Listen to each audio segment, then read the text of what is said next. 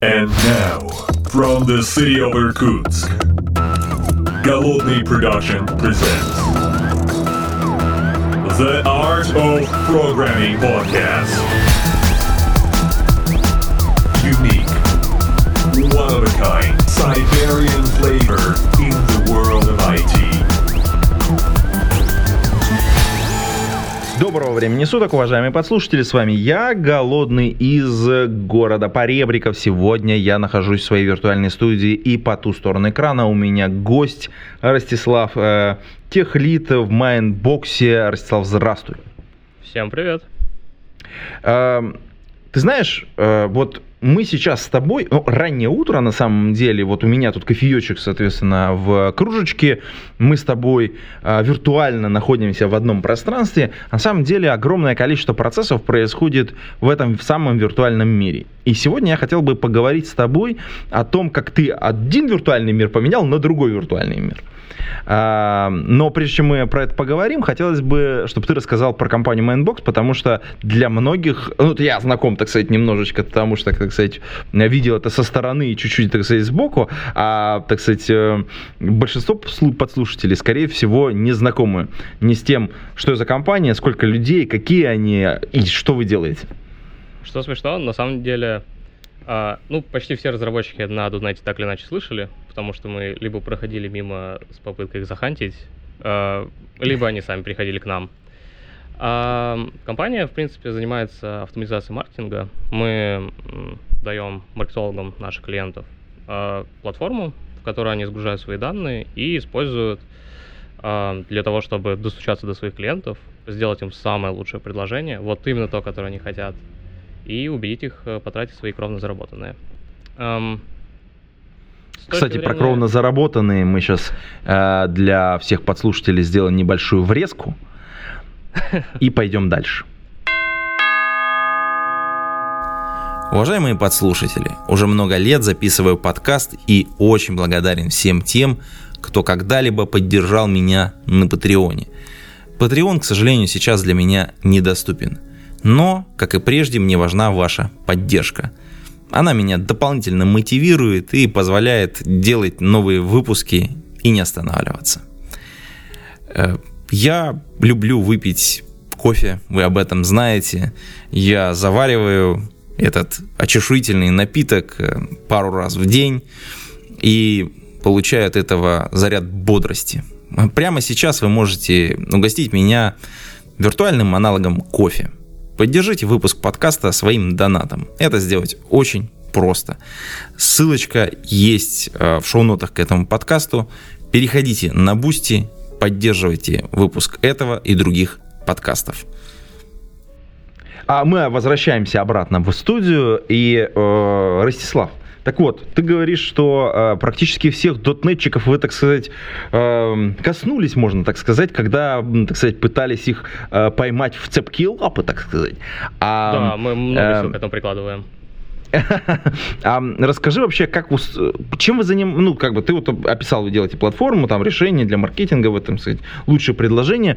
Я, когда всегда про это думаю, я такой думаю, блин, там должно быть наверняка в этой системе большое количество э, персональных данных, с одной стороны, а с другой стороны какой-то мэтчинг между э, теми офферами, которые есть, соответственно, и теми данными про людей, которые, так сказать, компания собрала где-то снаружи. И какой-то там, так сказать, интеллектуальный, так сказать, движок должен быть, который все это дело обслуживает. Наверняка много параллельных процессов. Расскажи чуть подробнее про это. А, на самом деле, да, конечно, есть. Э, нельзя упоминать маркетинг без ML и, и прочего и у нас есть ребята, которые этим занимаются. Но на самом деле эм, мы э, даем платформу для клиента, чтобы он пользовался именно своими данными. Более того, бьем его палкой, чтобы он собирал их культурно и правильно, следим за уважением подписок, отписок и прочего. И, в принципе, стараемся убедить э, российский рынок, что ну, маркетинг как бы можно вести приличным образом, а не как обычно. И у людей получается, они рассказывают о своей, своей истории успеха. Иногда довольны платформой, иногда не очень, но все равно и пользуются. И так тоже бывает. Ну, то есть, а... Э, в первую очередь важно, чтобы клиент сам собирал свои данные, контролировал их качество, а мы помогаем ему в этом. Слушай, ну, э, кстати, вот для, ну, просто оживляжа, э, к те, кто хотел бы немножечко плотнее погрузиться, посмотреть о том, как устроена ваша история с точки зрения, ну, так сказать, в прошлом, с точки зрения, куда вы заезжали, какие у вас там технологии используются. Есть парочка докладов э, от ваших коллег, и мы, наверное, приложим их в шоу-ноты к этому подкасту. Есть э, пара, по-моему, одно из выступлений посвящено э, кубернетису, и как-то все э, сложно и страшно, мы, я думаю, об этом поговорим чуть позже. Обязательно. Вот. И есть э, история про заезд в облака. Я тоже думаю, мы э, об этом поговорим в этом подкасте, может быть, чуть-чуть позже. Если я правильно понимаю, ну, как обычно, продукт э, многие годы развивается, а значит, что когда-то, когда он начался, это было монолитное приложение. Ну, как тогда было принято писать. А по-другому не, не умели. Да. Слушай, а расскажи, пожалуйста, как вот э, вообще в целом выглядит история сейчас? Насколько приложение до сих пор монолитно? А если не монолитно, то как вот этот процесс происходил, можно сказать, распиливания члена вредительства в некотором смысле? Потому что нужно какие-то куски выдирать, распихивать, розеты, кровавое с, дело практически. С, с мясом во все стороны летят ошметки. И на самом деле я думаю, что история у нас максимально классическая, как у всех. Рассказываешь людям, с которыми общаешься, опять же, при попытке найма, они такие, о, так у нас так же. И все все, все понимают. А по факту у нас все еще есть монолит, э, непосредственно вот то приложение, которое, ну, центр системы, в котором хранятся клиентские данные, те самые упомянутые, а, которому по факту относится там административная панель, с которой маркетологи настраивают механики, э, то, ради чего вообще все затевалось. Вот это все пока что можно считать э, монолит. Он существует э, в экземпляре per клиент, то есть у нас там порядка шести сотен MSQL баз разного размера, вплоть до совершенно невообразимого. По-моему, 17 терабайт самая большая весит реляционная база. И вокруг всего этого дела сателлитами носится несколько десятков микросервисов, которые мы либо успели отпилить, а, и это на самом деле даже более редкие, редкая история. Скорее, новый код стараемся сразу проектировать в микросервисном подходе. И там уже один сервис обслуживает э, всех клиентов. А, ну и отсюда там требования к его масштабируемости, э, работоспособности и всему такому.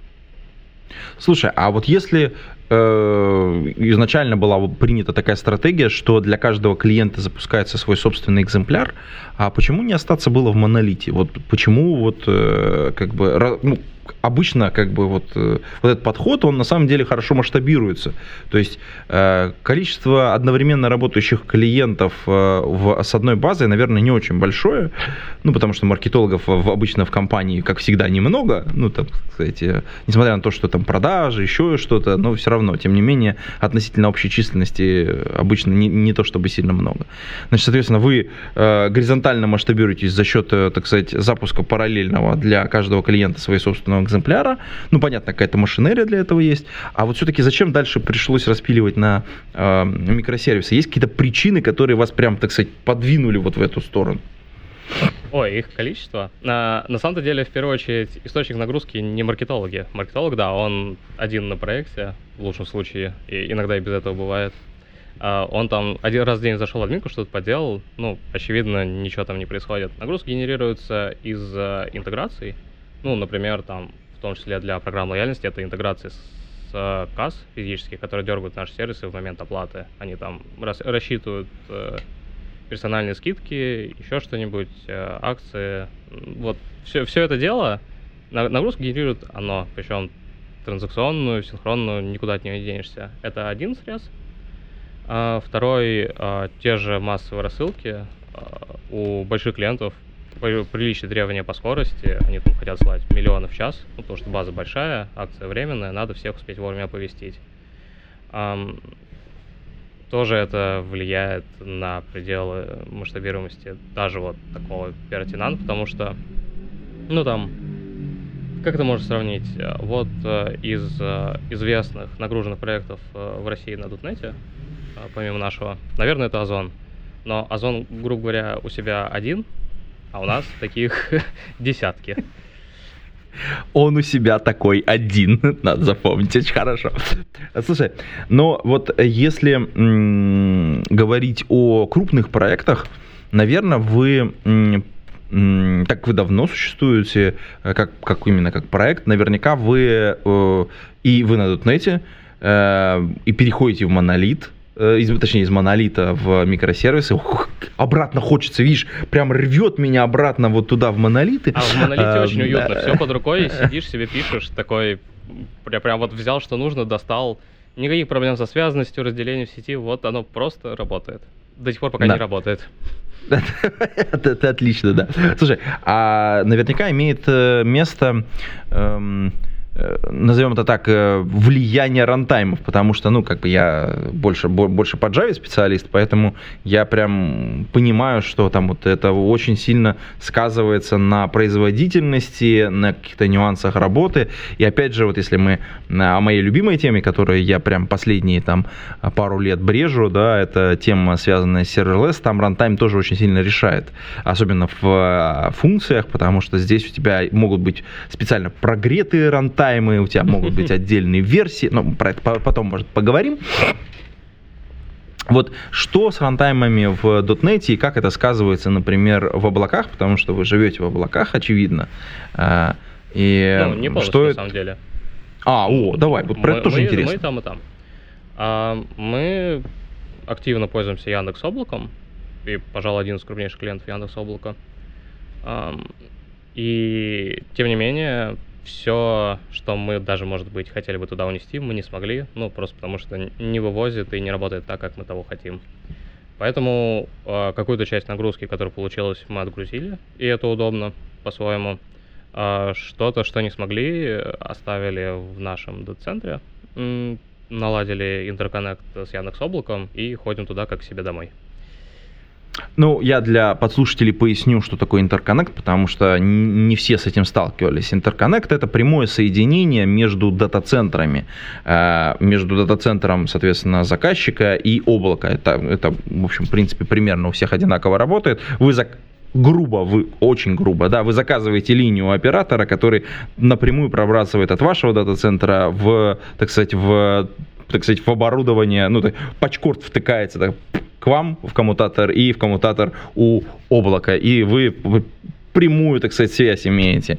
Ну, вы за это отдельных денег платите, но, так Безусловно. сказать, для тех, у кого большие нагрузки, скорость, latency и все остальное, кто вот про это думает, они прям готовы за это платить, потому что это позволяет очень сильно такое вот гибридное облако с возможностью его расширить, я бы так сказал. Более того, я бы сказал, что если у вас есть крупный старый проект, который нагружен, активно используется и параллельно развивается, наверное, нет никаких опций без какой-то... Даже если вы целиком сможете запихать его в облако, а не как мы... В любом случае, это продолжительный процесс по времени. Вам как-то нужно заставить систему работать в процессе переезда, и тут э, все средства хороши. Ну, вообще, переезд это как два пожара. Ну, примерно так. Потому что ты такой, типа, что, кто, куда нести, куда бежать. Даже если тебе помогают, а там понятно, что вокруг куча людей, которые заинтересованы, чтобы у тебя все успешно случилось. Вот. Тем не менее, давай вернемся к рантаймам, потому что я так понимаю, что это тоже роляет. А, да, на самом деле Microsoft, э, когда поняли, что пора что-то менять, очень сильное внимание уделили как раз-таки работе в облаках, в микросервисах, всем таком. Ну, потому что классический .NET фреймворк, э, который работал только на винде, был чуть ли не ее частью, и если говорить про веб-приложение, хостился в EIS, ну, это прям сложно сказать что-то более enterprise звучащее. Ну, может, человек, который работает с Java, может что-то для себя придумать сравнимое, но... EGB какие-нибудь, а, прям сразу -то кровь, кишки ну, расчленен. Вот, наверное, он где-то рядом. То есть из э, штуковина такая, э, с, с ней надо понежнее, и вывозит далеко не все. А, и, в принципе, сам жирный, не очень предсказуемый full фреймворк на медиа тоже не располагаю к запуску в Kubernetes. А, во-первых, Kubernetes долгое время вообще не умел виндовые воркеры. А, вроде бы они появились. Черт его знает, как оно на самом деле работает, есть сомнения. Но было бы интересно посмотреть. Да. А во-вторых, э, даже докер-образы э, для винды мы их используем у нас в интеграционных тестах пока что. Не, не везде сумели отказаться. Ну там 4,5 гигабайта. И вот у тебя такой микросервис гордый на 4,5 гигабайта разворачивается в сотни экземпляров. Неловко. Подождите, подождите, я вхожу в роль, да? Сейчас я загружусь. Ну, ожидайте. Вот, Хорошо. э, Конечно, на контрасте то, что представляет сейчас э, уже даже не Core, это уже официально э, рантайм с пятой версии, он просто называется на .NET 5, .NET 6. Никаких коров, это единственный верный существующий рантайм. Он э, компактный, его, если не нужны всякие вещи, его можно ужимать вообще до каких-то не- невообразимых пределов. Там самые маленькие образы, из которых урезано все, на которые запускаются и работают, могут обслуживать веб-запросы условно. Там, по-моему, 180 мегабайт, что ли. Ну, это ж очень мало по сравнению с тем, что было. Так что, да, Microsoft, э, во-первых, за счет того, что они сделали новый веб-сервер, который, а, ну, пустой нагрузкой, э, просто за- запрос-ответ, мы в нашем кластере тестовом смогли нагрузить каких-то невообразимых э, значений, там, по-моему, 100 тысяч RPS, выдержал вообще без каких-либо проблем. У нас мониторинг отвалился раньше, потому что перестал логи вывозить, а как бы сама среда работала и отвечала. А, и с- задохнулся бы примерно на тысячу. Да. Это, конечно, тяжелая сама по себе история, потому что, ну, как бы переезд, когда особенно ты меняешь еще и рантайм, и, и- во- вообще давай, кстати, поговорим про переезд, потому что это э, тоже доста- э, во- вообще э, актуальная для многих тема, скажем так. Э, из своей ли ты инфраструктуры едешь, из одного облака в другое облако ты едешь, там, в общем, там очень много своих технических вопросиков. Э, Начнем с того, что у тебя, ну, как-то данные должны поехать. Ну, то есть у тебя есть база, тебе нужно какую-то реплику сделать, как-то она должна туда прокатиться, а если у тебя данных много. То есть, э, а параллельно записывать или там параллельно читать, потом проверять, что у тебя все отлично сетулось, э, про- произошло все. Вообще, давай подумаем и поговорим о том, ам, а что случилось, когда вы начали эти куски отделять. Вот э, я понимаю, что сначала, конечно же, начался процесс выделения каких-то общей, какой-то общей функциональности в отдельные микросервисы, ну, чтобы не плодить огромное количество сущностей и, соответственно, бинарничек-то уменьшить. А Что вы сделали, вот что первое попалось под руку и что вы отпилили вот таким большим куском? Ну, на самом деле, к моменту приезда у нас уже прилично было отпилено. То есть у нас количество сервисов существовали отдельно от монолита. В классическом runtime е тоже на IIS, ну просто рядом. И они были сильно меньше, а, и, конечно же, мы начали с них. То есть, в принципе, процесс э, ам, глобального обновления Mindbox а технического, Ага. вот так можно сказать, он начался в конце 2019 года. Там сформировалась команда, э, ничем больше не занимаешься, вот только брать и обновлять все, до чего руки дотягиваются. Такая инфраструктурная команда, назовем это так. Ровно она. Э, Даже у Фаулера, по-моему, такой паттерн написан в его умных книгах. Вот э, инфраструктурная А, команда, Любим, да. цитируем, прям храним бережно, передаем из рук в руки. Да. А, И мы начали... Мы взяли микросервис, он уже, в принципе, был микро, отпилили от него еще один кусок, более мелкий. Это был а, сервис трекинга e-mail. Ну, то есть, когда клиент открывает письмо, там загружается пиксель, и тем самым маркетолог э, может посчитать отклик, э, посмотреть отчеты и сделать какие-то выводы. Ну, вот для этого все нужно. И мы отпилили это самое отслеживание открытия пикселя в маленький микросервис и запихнули его в Kubernetes в Яндекс Облаке. А, Там, по-моему, от старта разработки до полного переключения трафика в облако прошло месяца полтора, наверное. Но и там такой максимальный дух стартапа был, который подзабылся в Mindbox е к, тому году. Потому что ре- ребята сидели круглосуточно, писали какие-то Terraform ы, YAML ики apply или, потом жаловались, что они YAML ики apply ят, и вообще-то они программисты. Но все равно почему-то писа- пи- писали с каким-то воодушевлением в глазах. А, приятно было это посмотреть. Я тогда был в другой команде, но так как я был в команде, которая отвечала за этот сервис e-mail, я гостем пошел к ребятам, типа, потусоваться с ними. А, Очень весело было. А, и да, где-то за полтора месяца запустилось. А, и, например, этого сервиса, у него просто, чем он был хорош, Он не Ну, самый понятно, скоуп небольшой, Очень очень, очень, скоуп. очень ограниченный, все понятно, как его померить, как его потрекать, это, соответственно. Да. Наверное, вот это была основная причина, да? Конечно. При этом а, state а у него своего нету, он ничего не хранит. Там в очередь за publish ил сообщение, его потом нужный человек подобрал. А, максимально удобно с этого З- начинать. зву- звучи- звучит как serverless, вот прям вот, ну, да, прямо повеяло ду- ду- душком, да, извини, пожалуйста, это моя любимая больная мозоль, поэтому... Ну ладно, подожди, продолжай. И еще вернется к этому, да. Да-да-да. А, Да.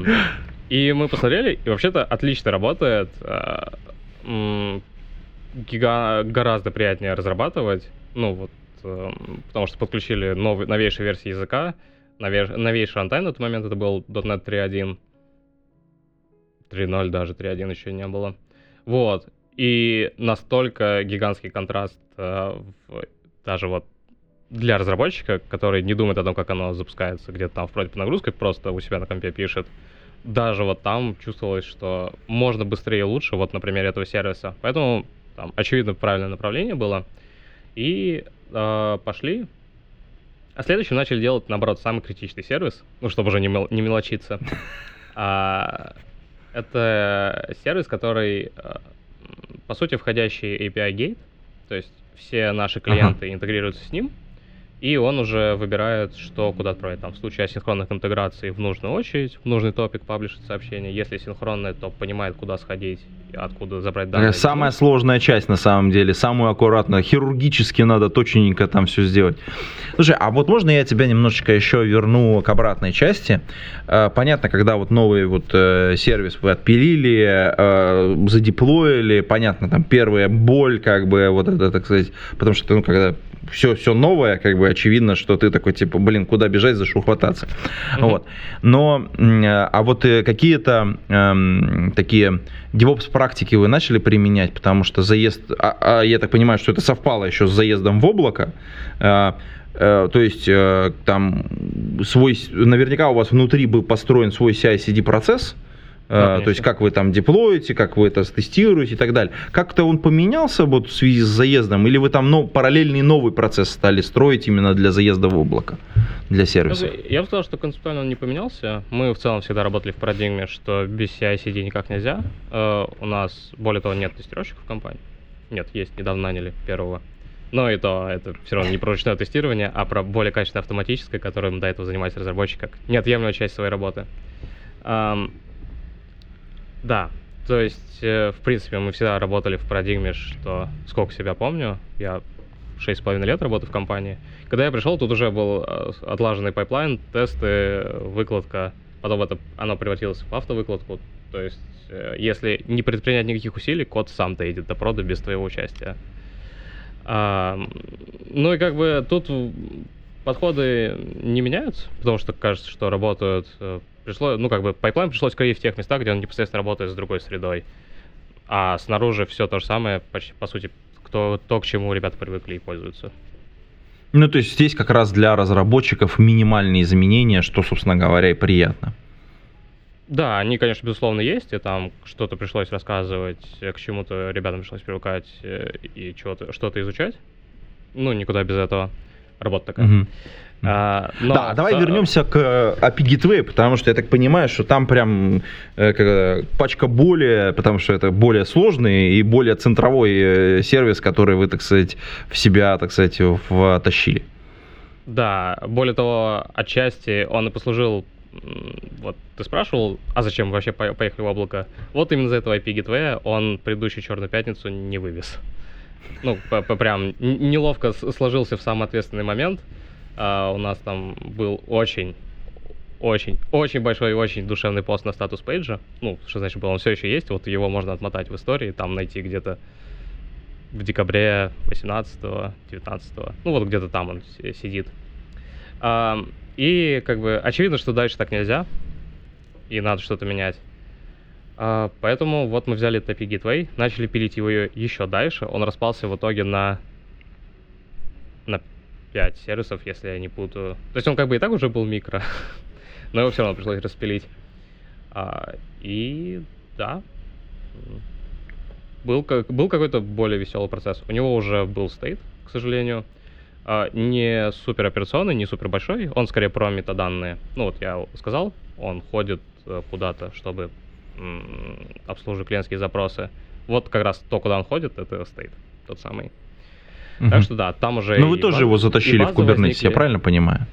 А, Мы попытались развернуть э, реляционную базу в Кубере, в Яндекс Облаке, а, а потом поняли, что она именно в этом сервисе не супер нагружена. Ну, там раз сколько-то сервис ходит за своими данными, кэширует их в памяти, и в принципе не страшно. А база в Кубере — это отдельная боль. Ну, на тот момент была. Там диски отваливались сетевые, и потом она просто подняться не могла. Почему-то бэкапить менее удобно. Ну, короче, количество возни с ней и оказалось неоправданно. А тут как раз и интерконнект подъехал тот самый, вот уже его наладили, и мы такие, о. И в итоге база живет у нас в дата-центре, сервис э, в Яндекс Облаке, и в принципе оно работает. Вот именно в таком сценарии, где э, нету большой синхронной нагрузки в базу, спокойно себя живет, отлично чувствует. Мгм. Слушай, а вот э, ты упоминал уже здесь историю про э, то, что разработчикам по какое-то время пришлось очень сильно пописать Terraform. Э, вообще, я знаю, что большое количество разработчиков, ну, прям скажем, недолюбливает Terraform, потому что, ну, блин, это YAML, я вообще люблю свою любимую там Java, Python, э, C-Sharp, э, ну, вот как бы я вот, вот, вот к этому привык, а тут какой-то YAML надо писать, и как бы к тому же нужно очень плотно разбираться, а как там вообще мой сервис живет, Э, сколько его нужно выкатить, какие там условия нужно, предикшены поставить, как это все связать. Э, Как-то это сказалось на работу внутри команды? Э, Если как, как вы решаете этот вопрос сейчас? А, да, безусловно, сказалось. И мы начали нанимать людей с новой экспертизой, чтобы они создавали новые лучшие практики. И у, у кого ребятам, которые не хотят в этом разбираться, было, была возможность поучиться у них, чтобы все-таки решить свою задачу. И, в принципе, сейчас это трансформировалось прямо на уровне команд. То есть у нас есть команда, ну, команда SRE, даже две на самом деле, мы их так называем. А, но это не сервисная команда в прямом смысле, то есть она не работает так, что мы пишем, «Ре- ребята, нам нужно две кавки, четыре зукипера, что-то там, пять, пять, пять кассандр, потому что если ты начал развивать микросервис, то куда без этого. Ам, они... Больно делаешь мне прямо сейчас. Все, из жизни, по- по- поэтому и больно, да. А, вот, они работают скорее над тем, чтобы а, любой разработчик мог сам себе все сделать, а если не мог, то они такие, ну, вот мы тебе разово сделаем, но вообще-то мы это превратим в ранбук, автоматизируем все такое, в следующий раз сам будешь делать. И это болезненный процесс, да, потому что на самом деле разработчик хочет э, код писать и ни, ни о чем другом не знать. Но кажется, что так правильнее, потому что экспертиза-то все равно приобретается. Полезно, когда больше людей в компании понимают, что вообще происходит. Ну и ребята тоже занимаются как-то более высокоуровневыми задачами. То есть гораздо прикольнее давать э, другим людям удочки, чем ловить за них рыбу все время. В этом смысле кажется, что справедливо. Мгм. Вот. Слушай, а если мы- Все, тогда в той команде, то есть это была не отдельная команда, а пара человек в этой роли. Они глубоко разбирались, э, выстраивали какие-то первоначальные pipeline ы, примеры, а потом разработчики вписывались и решали свои задачи. В принципе, работает. Ну, все равно сейчас это превратилось скорее в рутину, а не в супер большую нагрузку. Для кого? Ну, для разработчиков. Ну, то есть, если нужно написать какой-то кусочек терраформа, это уже не так страшно и не так больно. Ну, зависит, потому что иногда нужно писать его, вписать его в то место, где его еще нету, и вот там больно. Ну, вот, Ну, понятно, там, ре- да. да, там ребят как раз помогают. А если что-то подправить уже существующим, ну, там, конечно, можно разобраться за конечный срок и поехать дальше. Слушай, а вот, наверное, очень важный вопрос, который, я думаю, многих касается, это когда ты вот из своего уютного мира э, э, своего дата-центра выезжаешь в облако, всегда сразу возникает вопрос, а как мониторить ту инфраструктуру, которую ты там развернул? Ну, ты вот упомянул уже э, какие-то базы, тут у тебя есть, опять же, интерконнект, за которым надо следить, а у тебя есть, соответственно, отдельно существует э, Kubernetes, который сам по себе тоже там большой, огромный, куча всего там происходит внутри, и просто так как бы запустить и пойти пить кофе, конечно, можно, но, наверное, не очень долго, если у тебя там, опять же, какая-то нагрузочка есть вполне себе приличная, а у вас она есть. А, вот э, что ты можешь сказать по поводу мониторинга и как вот с этим мониторингом жить в облаке?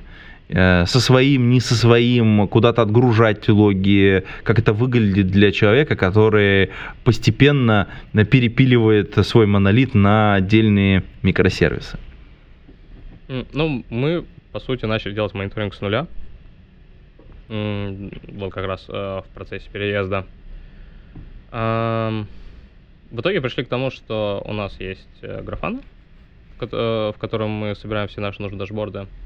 Основной источник данных для нее это Prometheus. У нас их много, неприлично много развернуто. Там внутри каждого Kubernetes кластера есть свой, который собирает метрики кластера. Есть какой-то общий инфровый, в который съезжаются данные с, ну, там, с облака в целом и какие-то другие все это в графане размазывается по разным дашбордам и как-то сводится. А, Яндекс мы много раз просили доработать мониторинг. А, в принципе, в Яндексе принято сначала делать что-то так, как нигде больше не принято, а потом, если люди очень просят, то как-то это поженить. Ну, вот так вот это выглядит со стороны, по крайней мере. Местами прикольно, местами неудобно. Ну, то есть, вот, например, мониторинг э, внутренний Яндекс Облака который доступен в панели управления Яндекс Облаком, сильно более подробный. Там есть всякие метрики, которые они не отдают в Prometheus, чтобы мы могли их скрепить. Вот так можно сказать. Поэтому процесс, процесс обычно такой, что мы понимаем, М, а вообще-то мы хотим следить вот за этой штуковиной. Пиш, пишем ребятам, а, пожалуйста, дайте нам возможность за ней следить так, как нам удобно, и там через какое-то время она появляется. Ага. А, то есть э, для того, чтобы мониторинг у нас как-то состоялся, очень много плотной работы с разработкой Яндекс Облака было. Ну там какой-то ну, connection достаточно плотный есть. Да, мы по -по постоянно общаемся, даем обратную связь. Э, ну, у нас в Slack канал есть совместный, где там вся всякие такие вопросы обсуждаются. Есть регулярный статус э, с нашей стороны. Ну и там какие-то даже какой-то roadmap по, по запросам есть. Ну, то есть количество работы, э, которое происходит в облаке и его непоправимо улучшает, так скажу, э, она происходит в том числе потому, что мы очень настойчиво это просим. Ну, это, это, это хорошо, это, как это, это партнерская работа, потому что как бы нельзя все сразу везде сделать во всех сервисах так, как всем будет удобно. И ну, нужно, конечно это, же... Конечно, нет. Поэтому да, мы кон... приносим реальные пользовательские истории, а, как-то их они в итоге сводятся к чему-то полезному и приезжают, и это здорово. Супер.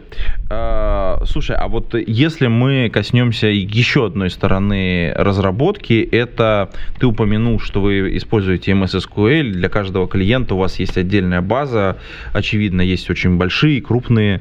Угу они у вас живут э, все еще внутри вашего дата-центра или уже поехали тоже в облако? А если они...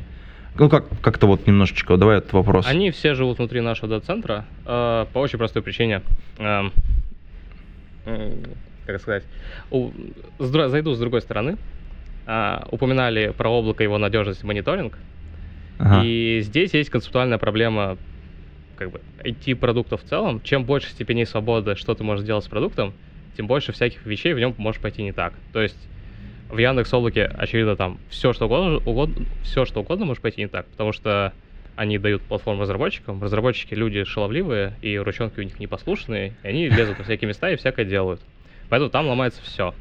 У нас чуть поменьше, у нас все-таки продукт для маркетологов, но при этом местами это прям конструктор визуального программирования, ну, то есть на наших фильтрах в системе можно, по сути, собрать произвольный SQL-запрос бесконечной сложности и тем самым базу приложить. И как бы просто так ограничить не хочется, потому что это в том числе продающаяся часть продукта. Ну вот у нас можно настолько ага. глубоко работать с клиентской базой, а у других нет. И это как ну, дополнительная фишка для клиентов. То есть, если, да, да. если ты можешь залезть в свои данные и, так сказать, а сейчас я вот, вот такую вот штучку сделаю, как бы, то, что она колом там поставит полкластера, да, ну человек да. про это может, в принципе, не знать и не понимать, и как бы... Да, при, причем наш клиентский сервис, ну, люди с нашей стороны, которые много работают с нашим продуктом и обучают клиентов им пользоваться, ну, и взаимодействуют с клиентами, они, при том, что они не разработчики, у них как-то со временем возникает понимание, что делать не стоит. Вот оно вырабатывается. И, конечно, у маркетолога, который просто хочет решить свою задачу, но он не должен об этом думать. И мы стараемся развивать наш продукт в ту сторону, в которой ему не надо будет об этом думать, но все еще бывает э, всяко. Так вот, возвращаясь к базам. Именно из-за того, что э, много данных хранятся в базах, они используются в синхронной нагрузке, и, в принципе, почти любое взаимодействие с данными в этой системе, там какая-то запись, какое-то чтение, э, у нас очень высокие требования по производительности дисков. В принципе, в России мы были второй компанией после ВКонтакте, которая закупала фьюжены, э, NVMe диски первая. Ну, вот, да, я понял. Да-да-да. Вот сначала их закупили ВКонтакте, а потом мы. Г- гордый один диск. Два, вру. Ну, типа на, на одну базу Ну, понятно, да, надо потестировать же сначала, конечно. Вот. И по факту а, там разница с обычным SSD на порядке в скорости, в количестве операций чтения записи в секунду. И на обычных дисках, те, которые можно получить в облаке, просто наш продукт не работает. Вот. Это гру- грустно, не модно и не молодежно, потому что, ну, ну... такой дедовский метод масштабирования, купить железяку посерьезнее и подороже.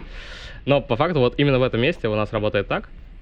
А, ну, это на самом деле очень частая история. Э, с, ну, я, когда говорю частая история, понимаешь, что ты масштабируешь и зачем ты масштабируешь, и за счет чего. То есть у тебя вот все это сошлось в каком-то уравнении, и ты такой, типа, для меня оптимально вот это, это правильный с точки, ну, технический подход. Инженерно ты принял решение, это трейдов, который ты, так сказать, вот случился у тебя, и ты такой, типа, мы живем так. Это нормально, и, на мой взгляд, это здравый подход вообще к разработке.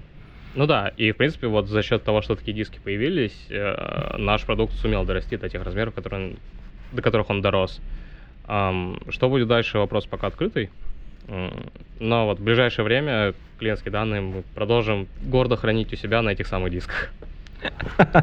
Ну, и это нормально. Вот я еще раз говорю, что э, когда вы принимаете какое-то решение, э, я много раз говорил это в подкасте, ребята, вы должны четко понимать, что, зачем вы делаете.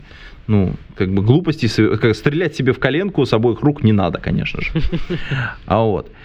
Да, а теперь э, давай еще раз вернемся к Кубернетису, потому что как бы сам по себе он э, великолепен, но когда ты смотришь на это чуть-чуть со стороны, когда ты залез уже внутрь, ты такой типа, так, подожди, что тут, куча всего, непонятно, блин, какие-то поды, какие-то это, что-то, блин, как это масштабировать все, вроде бы автоскейлеры есть, блин, а тут еще ALB есть какой-то, который вот тебе позволяет этот трафик туда-сюда мотать, там, ты такой, ага, а как вот, вот вообще э, вот этот процесс, так сказать, вот первой адаптации, первого вот этого вхождения в Kubernetes происходил у тебя, у команды, и как вы погружаете новых разработчиков в это? Как происходило у меня? Uh, ну, как я уже упомянул, когда мы только начали над этим работать, я пришел гостем в команду, которая начала это и у меня он происходил так, типа, Коля, что это? И Коля пристально думал и отвечал, что это. И, в принципе, нормально, как так и поехали. Наверное, можно сказать, что новых разработчиков мы вводим примерно так же. Просто на вопрос, что это, отвечает не Коля, а кто-то, кто окажется рядом.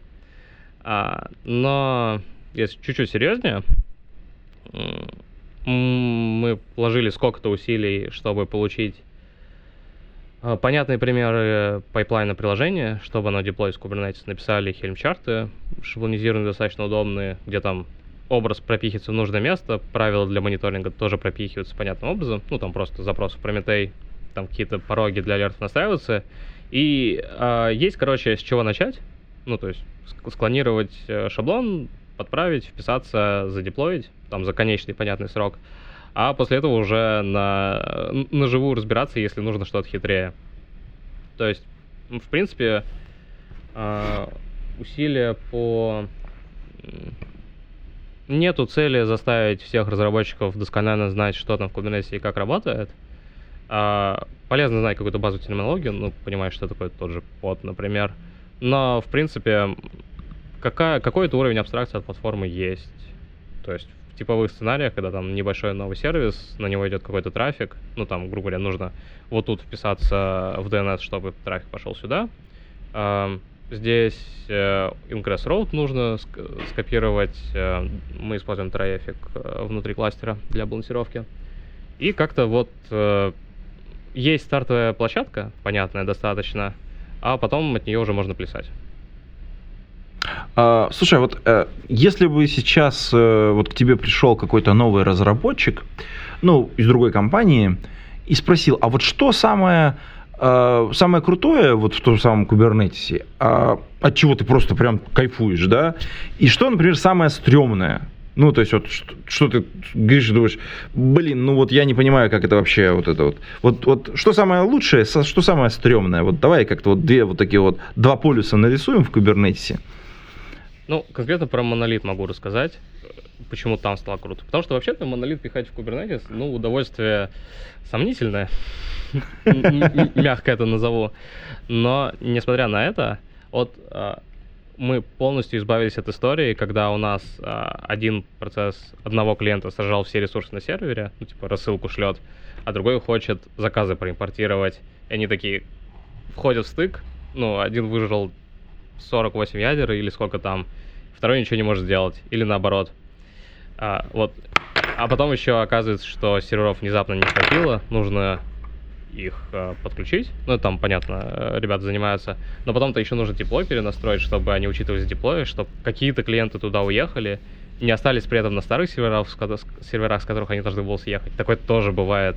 И мы там иногда находили старый код, который просто забыли, он работал непонятно вообще как, потому что там база меняется, все меняется, а он работает. Неловко. Вот, то есть вот эта история полностью исчезла, а ресурсы каждому зарезаны ограничены. Ну, не совсем. С этим тоже есть проблема. А, вот, это как раз то, что не, не нравится. А, ну, это будет про несправедливость жизни, вернусь к этому. А, ну, в общем, суть в том, что ручной менеджмент ресурсов, э, тысячи процессов, тысяч процессов, это очень грустно. И никто не хочет этим заниматься. И была шутка про то, что, ну, когда мы в чатике писали, типа, приди и помоги, писали не просто кому-то, а человек Kubernetes, приди и помоги, потому что, ну, ты выполняешь работу Kubernetes, при том, что ты человек полностой, не хочу так, никто не хочет. И на самом деле сработало. То есть, когда мы запихали это в кластер, оно как-то вот все само. И это божественно. Вот только ради этого стоило затевать. Что плохо, раз уж про то вспомнила. Um, ну, грустно, когда uh, у Kubernetes непрозрачным образом отваливается его внутренняя управляющая панель. А применительно к Яндекс Облаку, к Manage Kubernetes, у нас еще есть локальная инсталляция, но начали мы с Яндексской Managed. Там до смешного доходило. Первое время вообще не было метрик нагрузки мастер-нод. Они скрыты от пользователей, нет к ним доступа никакого, ничего нету. И с нашей стороны это выглядело, э, у нас метрики пропали, или у нас диплой не деплоится. И процесс выглядел, пишешь в, в канал, вот тот самый в Slack Яндекс.Клауд, ребята, так и так, они говорят, ой, а у вас на мастер-нодах нагрузка 100%. И мы такие, что? Как, как мы должны были это увидеть? Потом они это вывели в свой внутренний мониторинг, тот самый, который в панели Яндекс Облака. Стало получше, но все еще не алертов настроить по нашей системе алертов на это ничего нельзя сделать. Uh, но хотя бы стало понятно, что если вот непроз... непрозрачная фигня случается, то можно пойти и посмотреть туда. Посмотрели.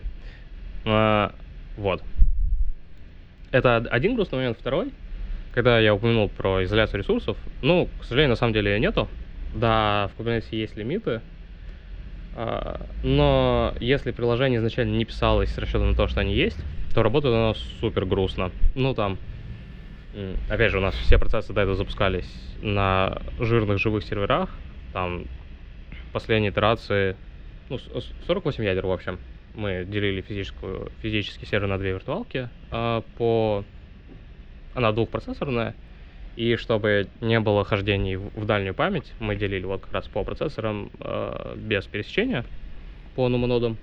получалось 48 ядер. Поэтому приложение было написано так, что оно могло их утилизировать, ну, иначе как неинтересно. А, а в Kubernetes ты такой, request один. Ну, потому что иначе, э, ну, как бы, нельзя, нельзя сделать в Kubernetes реквесты 48. Но, во-первых, все не влезет в кластер. А, во-вторых, даже если влезет, планировщику будет очень грустно выселять и перемешивать такого размера поды. Но при этом э, очень интересно, когда они у тебя маленькие, они зато шустро жук-жук-жук-жук-жук-жук да, двигаются. Да, да. Ну, то есть поэтому... это такой трейдов, ты выбираешь как бы либо много, либо, либо быстро, ну, как бы вот. Да, мы, мы, конечно, в итоге сделали выбор в пользу много, ну, кажется, что иначе не получится. И выгоднее, когда приложение умеет работать в конфигурации, когда его много, а не когда оно одно и быстрое. А, сильно пришлось э, зарезать потоки внутри нашего мегасервиса, а, прям считать их, э, поименно и говорить, ага, вот это очень, короче, теперь разгребаем 8 потоков, а не в 48. Ну, то есть вот до такого доходил в процессе миграции. И это один аспект. И в итоге, да, потребление снижается, там, до каких-то разумных пределов. Но при этом все еще, если пытаться выставить именно лимит кубернетовский на процессорное время, там все загибается. Ну, просто приложение сидит, тротлится и ничего не делает, даже если, казалось бы, не доходит еще до этого. Ну, просто потому что э, много, все равно много трудов живет, все не истребишь там за какой-то конечный срок одной команды и в приложении на 2 миллиона строк кода. Ну, нереалистично это было бы. А, много потоков, много операций ввод-вывода, completion порты висят. Ну, короче, проще, оказалось проще на глазок прикинуть, там, где нагрузка критичная и точно не должна затупать, ну, как-то подре... отделить ее от остальной, все еще в рамках монолита, то есть это один код, э, одна база, оно все еще сильно связано, но именно под отдельный, мы там говорим им, ты работаешь вот с этими задачами. Мы знаем, что эти задачи критичные, мы не вешаем лимит на них, эм, мы на глазок определили, э, какой у них должен быть реквест, чтобы воркер нода не загнулась совсем. И вот как-то в такой конфигурации оно работает. Звучит не супер устойчиво, но при этом все еще сильно лучше, чем было. Эм, слушай, ну мы, в принципе, мне кажется, достаточно так сказать, затизерили э, какие-то подробности. Э, я думаю, можно будет посмотреть, в том числе и в докладах, потому что, например, э, по-моему, а год назад примерно... Рассказывал. А, вот твои коллеги рассказывали, вот я помню, что вот был на KuberConf е Евгений э, выступал, как раз uh SRE инженер. Там такая интересная цифра была 1403 минуты боли. Или как Майнбокс переезжал в облачный кубер. Вот. Я думаю, что это для многих может быть тоже интересное продолжение вот нашего сегодняшнего подкаста. Ссылочка будет в шоу-нотах к этому подкасту. А если есть какие-то дополнительные тоже материалы, присылай, мы их тоже присовокупим. А, я думаю, что тем, кто заинтересовался, будет интересно посмотреть. Кстати, да, скоро Ж- будут... Э, Женя рассказывал как раз про платформу с точки зрения, как ее организовать, переехать и все такое. А мой доклад на .next был больше про приложение, как ему жить в этих условиях, тот самый монолит, и там я много чем поделился с картиночками и всем таким. Да, вот поэтому, значит, соответственно, ссылочки смотрите в э, шоу-нотах, э, смотрите доклады, мне кажется, это достаточно интересно. Э, слушай, э, мы входим в май практически, вот, я думаю, что подкаст выйдет уже в мае где-то вот между праздниками, потому что мы, понятно, записываем чуть-чуть раньше, но э, там э, много разных конференций. Ты куда-то идешь, где-то, где-то тебя, может быть, можно поймать? Я пока нет, у меня пауза. Ну, мне достаточно тяжело дается, мне прям нужно сильно готовиться. А, приколь, прикольное ощущение, всем рекомендую попробовать, кому есть чем поделиться, но требует всякого. Б -б Большой а, подготовки.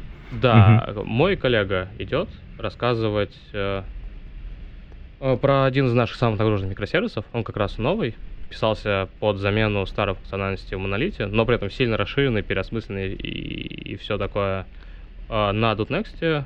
Э, не знаю, приняли его доклад уже или нет, он вроде бы с программным комитетом обсуждает, но, возможно, в июне состоится. Хорошо, но это будет еще в июне, если, э, соответственно, вы, э, вам интересна тема а, значит, соответственно, микросервисов высоконагруженных и всего остального. Следите, вероятно, там будет интересно. А я э, для тех, кто э, пойдет на Хайлот э, или Team Lead Conf, соответственно, можно будет со мной встретиться. Я буду, соответственно, это что, 13-14 мая и, соответственно, 17-18 мая в Москве на этих замечательных конференциях. Я, я просто тут отворачиваю голову, потому что смотрю на, на расписание, которое у меня тут на стене э, смастырено. Соответственно, приходите, я думаю, будем, э, так сказать, заобщаться на тему хайлода, нагрузок, команд, вот этого всего. Может быть очень интересно. А на этом мы будем выпуск этого подкаста завершать и будем с вами прощаться. Уважаемые подслушатели, э, пейте кофе, пишите Java. До скорых встреч. Пока-пока. Пока.